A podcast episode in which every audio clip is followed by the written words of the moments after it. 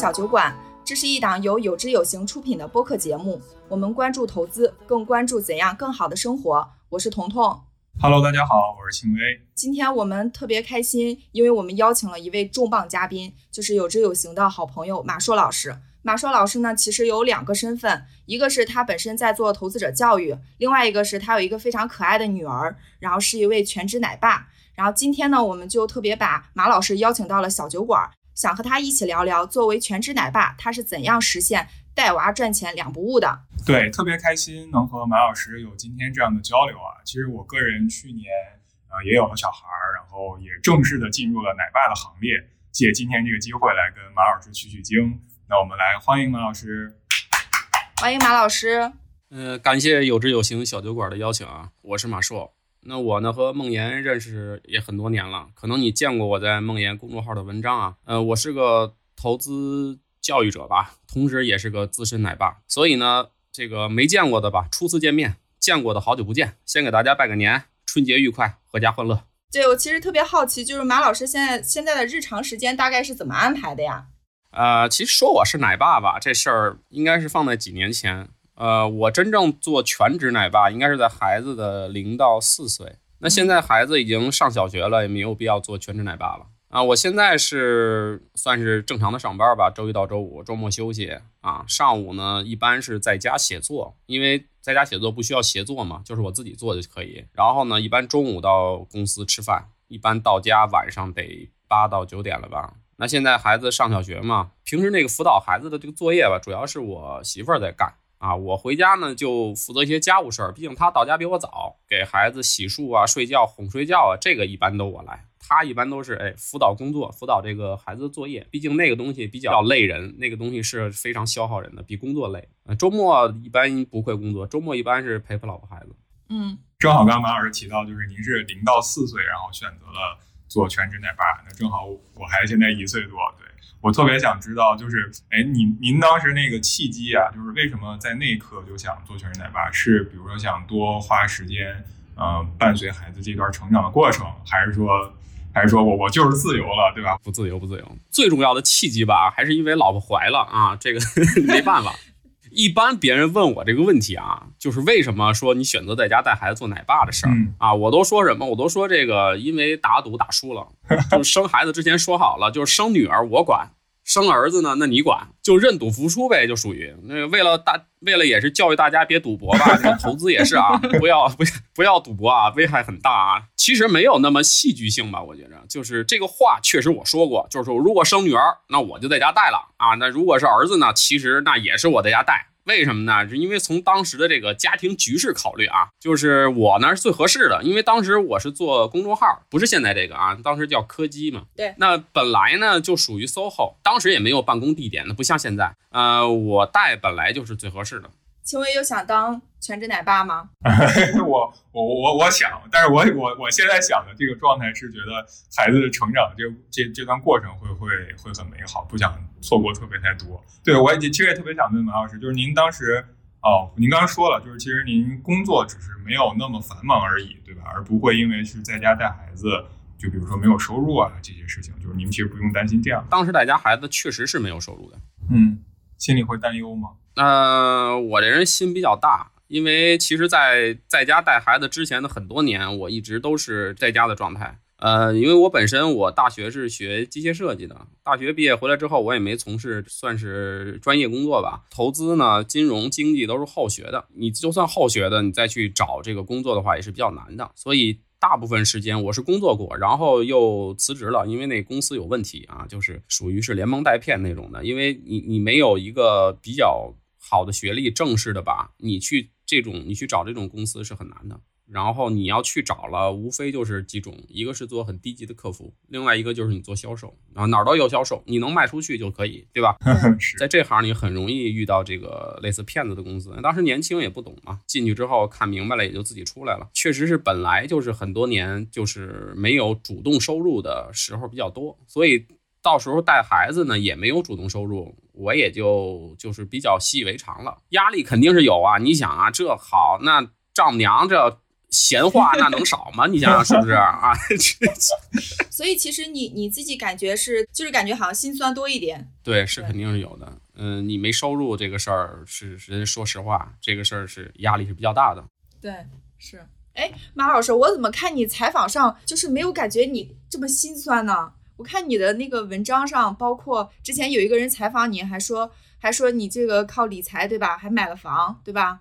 就是我得重新去描述一下这个话题对吧？就是听说你靠理财的税后收入在北京二环买了房子，请分享一下这个激动人心的故事吧。我觉得特别简单啊，这个我觉得大家，我觉得人人都可以做到啊。我就告诉大家一个秘诀，就是你得有足够的本金就完了。特特别真理。等一下吧，老师，我觉得听到这一刻，我仿佛掌握了财富的秘诀，努力搬砖，对吧？你赚，你说你一年赚一百万有什么了不起的，对吧？你有个一个亿不就达到了吗？就是是吧？你就严谨的说吧，我觉得严严谨的说一下这个事儿啊，这个事儿其实是呃，因为。我我从很早之前不就开始投资吗？从零六年，零六年的那时候，那会儿是我基本上刚毕业，年轻人肯定没工作，也没有钱嘛。我回来也没没有进行什么工作，然后呢，开始学投资呢。家里当时呢，为了这个支持我，就是做实践嘛。当时就是给我很少的钱，当从当时来讲的话，就是大概呃零六年那会儿，五千块钱、一万块钱也还不少了。就是那个年代啊，让我慢慢做这个基金啊，就最开始我是从基金开始做起的。呃，随着做的时间越来越长，然后家里会把更多的钱交给我管理，再加上也确实工作过，也工作大概那么两年的时间啊，有一些。积蓄，因为我平时花钱比较少，我没什么太多花钱的点，也那那一阵儿也都是在家住，所以说有一定的积蓄，再加上家里我妈其实这么多年，呃，也攒下不少钱。那她呢是没有任何的理财观念的，她所有的钱都是活期存款，那是非常浪费的。而且她有几张银行卡，这几张银行卡呢都是钱都是零零碎碎，她自己都不知道自己这卡里有多少钱。所以呢，慢慢慢慢呢，就基本上我把家里的钱都管起来。呃，可以说买一套房呢，也严谨来讲的话，也就是说赚赚出来当年就是首付的这么一个，你不能说是真的是整体一套房。对，就是那个之前马老师也说过嘛，他做一个公众号叫柯基，然后之前也做了很多公众号那块儿，其实那个是在做投资者教育的，对吧？就想听听马老师，就是你是怎么跟这件事情所结缘的？就刚才说了，就是我他不是学这个的，对吧？本身我不是学这个的。毕业之后呢，你想北京的重工业都往外迁，对吧？为了环境嘛，当年就开始搞这个事儿。所以我学这个工科的，回来之后也确实在北京啊，没有什么太多的这个就那么多的公司，它不像，甚至不像现在。然后也一直没有从事工作。然后自然后有一次呢，我去我的一个朋友家玩啊，这个朋友也是现在我的合伙人吧。他呢比较喜欢看书。啊，当然到他家主要是为了玩游戏啊，就是网吧吧，属于。然后呢，我在我看他看书，你知道吧？我说你这你还看书哈，还基金投资的书。我说你这个有有有钱吗？你就基金投资？这小子学习还不如我强呢，你知道吧？那怎么说你你看书，那我也得看，那我能我能我哪能不看呀？这个啊，这我肯定得拿走看呀。然后我看了之后呢，就是哎有点意思。后来呢，我看了之后就开始进行实践了。呃，我开始实践之后呢，那个年代很有意思。那个年代估计你们都没毕业呢，是吧？零零六年那会儿，嗯，我还没上大学呢。我也没上大学呢。就那个时候有一个学投资基金的人交流的比较多的地方是哪儿呢？是广发基金公司的官方网站上的论坛。就那个时候还流行论坛呢，论坛基金官方论坛做最好的就是广发基金，广发论坛是做最好的，第二名跟他都没法比，在我心中就是。没有几个人去聊天没有几个人去发帖子啊。那时候广发论坛上最好，然后我就得混在那个广发论坛里，越混越学的话，你而且我又看书有底子，相当于比其他人底子稍微好一点。然后慢慢呢，就是有人提问嘛，然后我就开始给人回答。那你作为一个网友给人回答的话，那别人就会觉着你这个回答对吗？对不对？然后他们又去继续问版主啊，说这个到底怎么回事？说这个人回答我也不知道对不对，是吧？然后呢，那个版主呢，大概经过几个月的时间吧，然后他们广发这个官方的人啊，看到我回答的问题还都挺正确的，基本上是正确的，呃，给了我一个这个助理版主的这么一个头衔儿，官方认证。对，然后但是广发呢，它是在这个广州的一家基金公司，南方的，对吧？我是在北京，所以我呢也算不上员工。他们在北京呢，可能有个渠道部，但是也完全没见过人。当时我给我是比较触动的。那你是一个这么大的一个基金公司，你敢信任我，而且你又没见过我，那你能给我一个版主的位置？呃，这个就我觉着这算是最早我跟这个投资者教育结缘的这么一个时刻吧。然后他们呢，呃，你也没法给我发工资，他也不是员工，所以当时就就自己做了一些小礼品呐，啊包括他们可能送的那些东西啊，可能会给我寄过来一些啊，就以资鼓励吧，相当于是啊，也白没白忙活那感觉。所以那阵时间呢，就是我就是每天就在家就跟那儿刷问题啊，就是就是你你你只要敢问出来，我就。马上给你答，所以当时我觉着他们那个版主确实很清闲，你知道吧？就是轮不到他答问题，就是有一个人专职跟那搁那刷啊。所以说这个算是跟投资者教育结缘了。其实你说我没有天天生的这种说我要就干投资者教育，我就觉得中国投资者这个挺惨，我就要帮助他们。其实没有，呃，你选择干什么，其实有的时候是你去做了一点小事儿之后，然后你受到了这个反馈，然后别人觉着。从你这儿能有一些收获，然后我呢也获得了一些这个实现，然后我就觉着我可能干这个还行，然后后来呢才大量在这个百度知道上回答问题啊。当时百度的名声还没那么臭啊，这个 后来那个百度有些也是有一些也是认证，就是高什么高质量回答，我也是第一批高质量回答的导师。当时百度搞这个事情，对在行也是还行吧，现在也是零零散散有些人会在在行约我。啊，牛市约的多，熊市约的少啊，对，就基本是这样。这我就特别想问问你，那你在这个过程中，比如说会不会熊市问你的问题和牛市问你的问题都很不一样，或者说你自己觉得被问到最多的问题大概会是一些什么样？最多的问题就是马老师现在买什么基金合适？果然是这个问题，就是没有意外，就是就是你甭管是牛市熊市吧，见面先来一句，哎，马老师，那您遇到这种问题了之后，对。您您大概是怎么去看这个这个事情啊？就包括你怎么会会给大家一些回复？一般说遇见这个问题啊，不会回答，就是你能问出这个问题来，就说明你不应该买基金。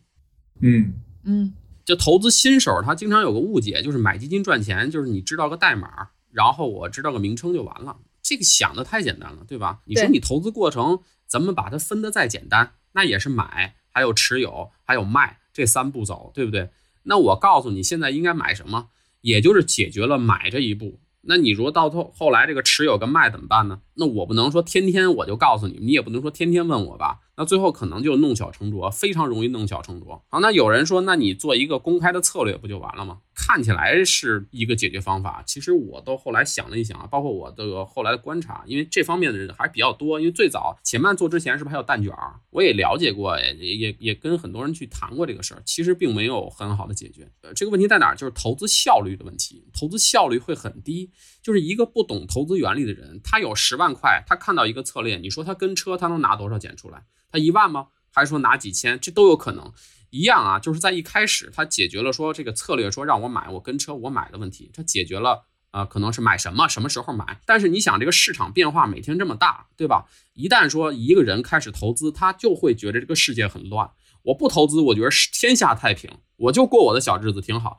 我一旦开始把钱放在这个市场里，我投资股票或买基金，我都觉得这世界就快完蛋了，你知道吧？就是。今儿这事儿，明儿这事儿啊，就是因为你关注点发生了改变，你会更多关注财经消息，或者更多关注什么基金呐、股票的一些消息，你会觉得这个世界太乱了，还能不能开开心心过日子了？不能了，就已经感觉就是，即便这个组合、这个策略，你跟着这个车是非常有道理的，它是一个非常好的一个组合，但是这些人他能坚持吗？钱投出去了，每天都会看，就是你说你下跌了，你慌不慌？你出一个新闻，你慌不慌？贸易战你慌不慌？疫情来了你慌不慌？是吧？就一大堆文章出来说停产停工、经济下滑、什么经济衰退，你不懂原理，你肯定慌。我知道很多人都是慌张的退出，这跟策略好坏无关啊，这个策略好坏是没有关系的啊。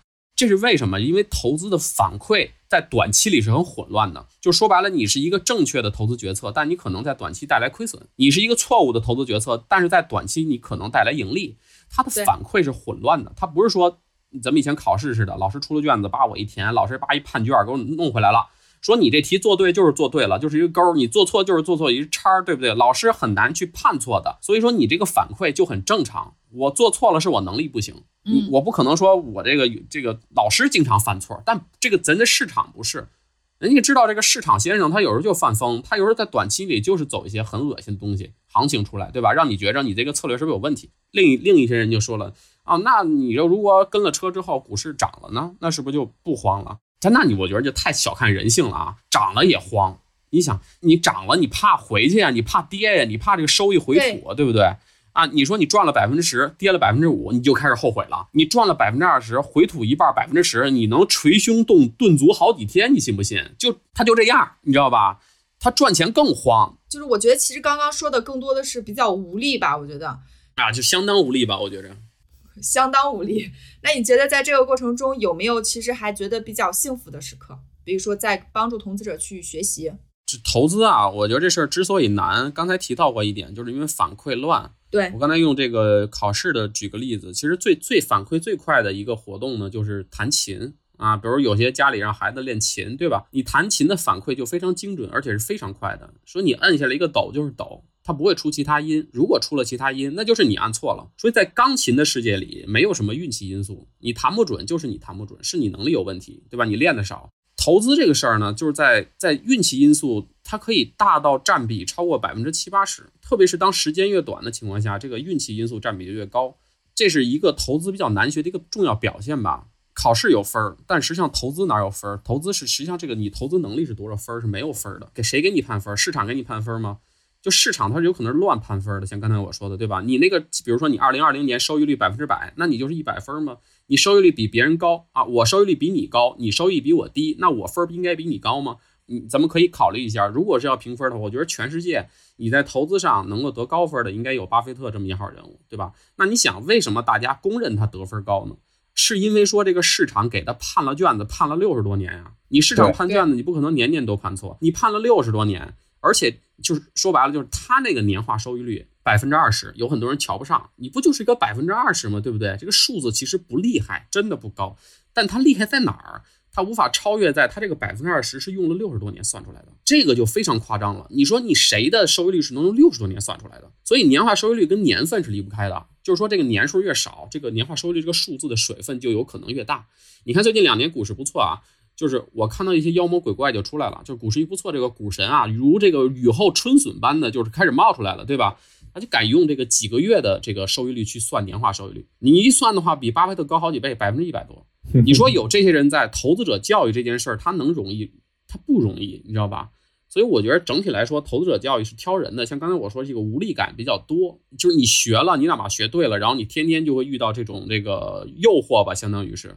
对吧？像巴菲特说的，说不需要说投资你有多高的智商，但但是需要你有特别特别的性格，而这些性格吧，它不是谁都有的，非常难得。因为我们要再拆性格的话，性格是有天生因素跟后天因素的，对吧？但投资这个事儿，我觉得只要你是个人生下来，天生都是不具备的，因为人的骨子里啊，天生他不是那种创造性的人格，他是掠夺性人格，因为人这个演化的历史就决定了，在大部分时间里都是靠掠夺。靠抢去是来资源来生存资源是最快的，你创造还需要时间。你说让你等企业盈利，让你等企业增长，让你等分红，这太漫长了，受不了啊，太难了。投资是反人性的，其实说的就是这个。这句话就决定了天生因素上人是不适合投资的。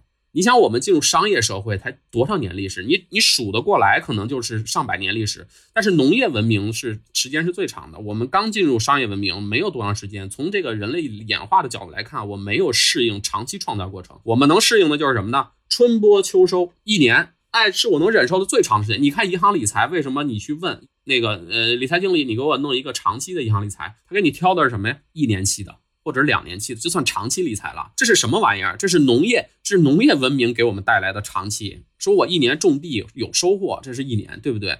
但是你放在投资股票或者是基金这种以公司为基础的资产中的时候，它不是农业文明的事儿。所以很多人没没有转过这弯来。你说长期投资多久算长期？我告诉你，五年算长算长期，刚够上一个边儿。他说怎么那么长啊？但一两年还不是长期吗？我说你那是农业文明的思维。在商业文明里，那五年才算够边呢。你看现在很多公司上来先亏钱好几年都不赚钱，先烧钱抢人头，对不对？人家都不赚钱。刚才扯了那么半天，跟好像跟你问我的问题说，这有没有让我觉着有所触动，或者让我觉着感受好点的时刻，对吧？对，感觉感受更难受了。有没有？我觉得那肯定是有。但是像刚才我说的那意思，大浪淘沙，必须是你教的人足够多了。你才有那么一点概率说赶上几个啊，就是特别认可你，或者说很有自己的这个思辨能力，走的比较长的人。你要做，一定要做好这个长期学习的能学习的准备，而且是相对来说比较系统性学习。有人觉得说你让我学那么多干嘛用？有什么用？你直接告诉我买什么，这是一个很常见的问题，是吧？马老师买什么？现在买什么基金比较好？这是一个常见的问题。呃，其实我们掌握正确的知识，掌握大量正确知识，其实就是为了在关键时刻做出正确抉择。普通人很少说用到决策的这不决策的这么两个字的时机是很少的。平时你说日常生活基本是被推着走。我中午吃什么？我选这个还是选那都不叫决策，你只不过是在几个自己还能接受的选项中选一个。你就算选错了也没什么大不了的，对吧？我吃一顿不好吃的，我晚上我给补上，这不叫决策啊。其实这跟打仗是一样的，就是练兵千日，用兵一时嘛。投资绝大部分时候都在等。你说你有钱没有买，你是要等机会买。说你买了，然后你还要等着获利，什么时候你再卖掉？就是我们实际上投资需要决策的时候非常少。但就是这非常少的决策，你需要学习很久。决策的越少，它可能决策的重要程度就会越高。平时需要决策的少的这种事儿呢，你可能不太擅长，因为你没有经过日常的经常去练习。呃，所以就导致投资你看起来很难啊。其实我觉得还是学的。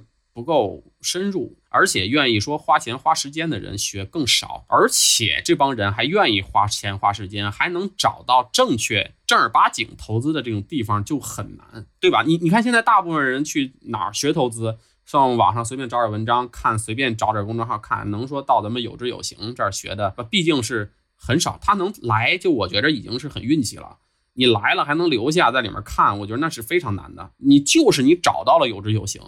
然后平时没事干的还容易受到各种诱惑吸引，是吧？啊，那边那个大 V 那个策略不错，最近赚的也赚挺多的，我看你干嘛呀？对吧？你你看这中间那么多环节，每一个环节你就算是百分之五十，你选对了，这一环一环下来，百分之五十乘百分之五十乘百分之五十乘百分之五十，也只有只有百分之六点二五。你说一百个人里愿意学习，还真学了，还真花钱学了，还真找对人学了，还真学成了，这个比例，我说百分之六点二五这都是高的。你说为什么大部分人不做，不单纯做投资者教育？而是直接给策略，因为靠教课太难了。而且我们从商业模式角度讲，你直接给策略也更容易变现，你更容易活下来。你甭管你干嘛，你先活下来，对不对？所以说，我觉着纯粹做投资者教育，这个人是得有点理想主义。很多年前，孟总呢就建议我在这个之前是且慢嘛开一个组合。那我呢其实都婉拒了，因为还是目标不一样。我是想做一个教育者。就是我不想让别人觉得我的建议是唯一的正确答案。就是你在我这儿学，最后出来应该是有自己的分辨能力。我呢教别人呢，相当于什么呀？我教你这个火是怎么使用的啊？我教你说这个食物为什么能成熟，你应该什么时候放糖，什么时候放盐，什么时候应该出锅。至于说你自己说要做一个红烧鱼，还是清蒸鱼，还是简单炸一下，咱们蘸点椒盐吃，这个都不重要。那我呢是教基本原理的，呃，我不想把我自己定为一个做策略的人。我自己在这个过程中是有很大的局限性的，我一直觉着我自己的局限性很大，就是我能知道的知识和信息只是一少部分。对于很多行业或者绝大部分个股啊、基金啊，我是不了解的，因为时间毕竟有限嘛，一个人不可能了解那么多东西，对吧？所以我要给组合呢，就一定不是最好的。但是如果说你明白投资原理了，你就应该知道怎么把这钱赚了。其实听马老师这么来说的话，我感觉马老师其实也是一个很理想或者说很情怀的人，当然是褒义词啊，不是贬义词的那个。所以说，为什么最近一年来我这个购物都在老罗那儿买呢？对吧？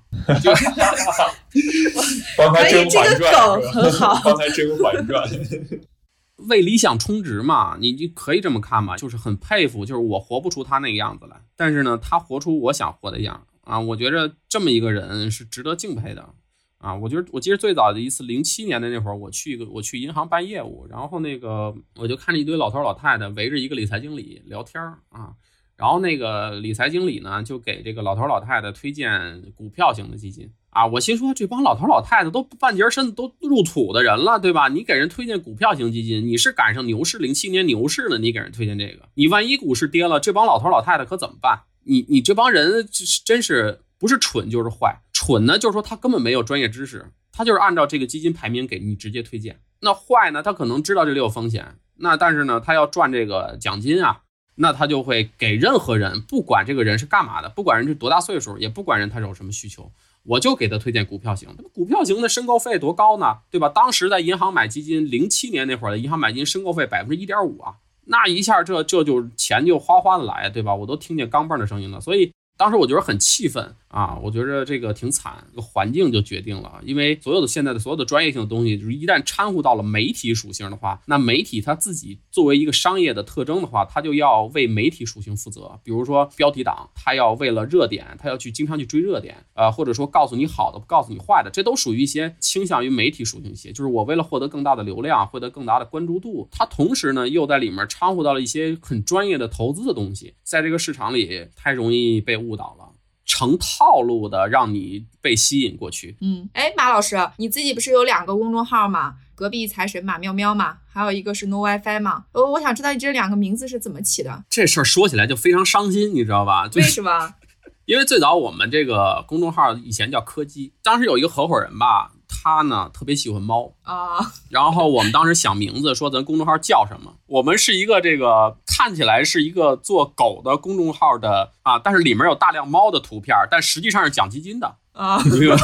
就是当时呢，他就是想起名儿，然后说啊，你干脆你姓马，干脆就叫马喵喵吧。我说你别给我弄成这名儿行不行啊？太就咱能稍微爷们儿点吗？就咱都北京老爷们儿是吧？咱别这样行不行？你正常点儿。然后就被否决了嘛，因为合伙人有三个嘛，另一个人也觉着你起这么一个名儿是吧？不太好，跟感觉你跟基金没关系。那我觉得就我的性格嘛，当年做科技的时候，别的先没干，先一百五十个基础视频往后台一堆，对吧？那是我们当年科技的风格，就是很多基础教育的视频都可以在里面直接回复一个数字就看了。所以我们这个风格呢，就起名叫“死磕基金”。当时比较流行嘛，就是死磕一个什么什么事儿啊，就叫柯基。但没想到这是个狗，我对狗也不太了解啊。就觉得这挺好，但没 也没觉得这是多大的事儿。但是一看这是狗的狗的品种啊，就是很意外啊。就是后来呢，因为这个，然后后来呢，我们这个公众号不是被一个这个也是一个矩阵把我们就是给收编进去了。收编进去之后，然后这个公众号更名嘛，对吧？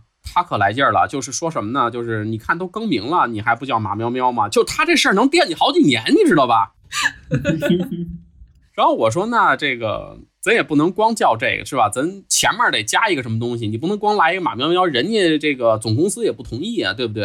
传统上或者说文化上，就是财神这个东西，大家接受起来不难。隔壁这两个字呢，就感觉有一种亲近感啊。但是我其实当时我也糊涂了，我就也蒙圈了，怎么就在能隔壁财神后面加了一个马喵喵三个字？说你现在问我这事儿，我也觉着比较啊，No WiFi 就更无聊了。那这个名字呢，实际上是在开始我们因为有拍摄需求嘛。所以呢，要需要一个背景，背景呢是他们去宜家买的一个画儿，那画儿呢就是一个 No WiFi 的这么一个几个这个英文字母。后来想这个新弄一公众号叫什么名儿好，后来往墙上一看，哎，No WiFi 就它了。所以你你跟别人去解释这个名字的时候，都是这么解释的吗？一般不这么解释，就是你总要官方是怎么说的？No WiFi 嘛，对吧？你说现在人的底层需求是什么？就是 WiFi。你没个信号你就疯了，就是你要焦虑的，对吧？所以我们这个起这么一个名字呢，就是你你来过来看看这个，你在投资上就感觉不用焦虑，就是即便是 No WiFi，你也是投资上你也不用焦虑。这个解释给满分。对我还想问个问题，就是因为马老师现在孩子昨天咱们聊也七岁了嘛，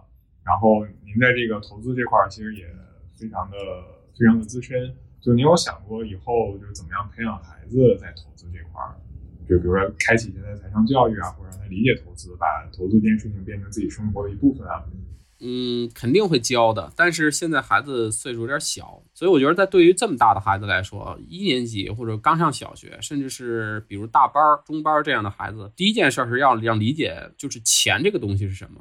啊，我前两天看了一个人写的文章，我觉得挺有道理的。他呢，就是家里感觉是几个股东似的啊，大家就是信息披露非常完善啊，尽到了这个严格披露的义务。就是我家赚多少钱，你爸你妈赚多少钱，我都是给孩子要说的。这些钱能换多少东西？如果说孩子不太能理解的话，你可以给他换成，比如孩子喜欢吃的东西。你其实一开始他会觉得很迷惑，说你能换这么多东西，家里就感觉很有钱。然后你你就是反正就讲呗，钱不能光换东。东西吃，我们还要各种的用。其实这个时间是一个非常漫长的过程，让他知道钱是怎么来的，然后都要往哪儿去。所有投资者，好的投资者对钱都是极其敏感的。你不能说是铜臭味儿，但是你干这行，你如果对钱不敏感，那是有问题的。你现在平时的话，一般会，比如说会带他去做一些什么跟这种呃理财相关的，比如说他压岁钱，或者说他的零花钱，你有做一些这样的小设计吗？现在他的压岁钱的话，呃，一般都是用他母亲的账号，然后给他直接就是买一些基金，就长期存放。这就是这一代父母比我们父母进步的地方。我们的父母告都是告诉我们说，哎，你的压岁钱我帮你管了，然后最后就不知道管到哪去了。那我们现在新进的这些父母，可能真的就有一个账户，把存给孩子、把留给孩子的钱就放在那儿。对，可能随着他慢慢的年龄的增长，就像马老师说的，对钱有了概念，然后对数学也有了一些认知。然后我们再去给他讲这件事情的时候，都是一个很好的留存吧。因为其实马老师你自己是就是在投资这个行业，对投资比较了解。但是其实很多他可能不在这个行业，比如说自己有孩子的时候，应该怎么去培养？你有没有一个一些自己的心得呀？可以让大家去就是参考一下。嗯，你要想让孩子慢慢去接触了解投资这件事儿的话，我觉得一个家长最起码自己要是一个合格的投资者。嗯，我记得你之前好像在文章里边说过，有一个例子是他妈妈让他去炒股，你还记得吗？是事儿比较远了，可能我也记不太清了。大概意思就是他妈为了培养孩子的投资理财能力吧，然后呢就给这孩子开了一个股票账户啊，让这孩子呢跟那儿炒股。这孩子就接受记者采访，然后记者就问他这个炒股有没有意思。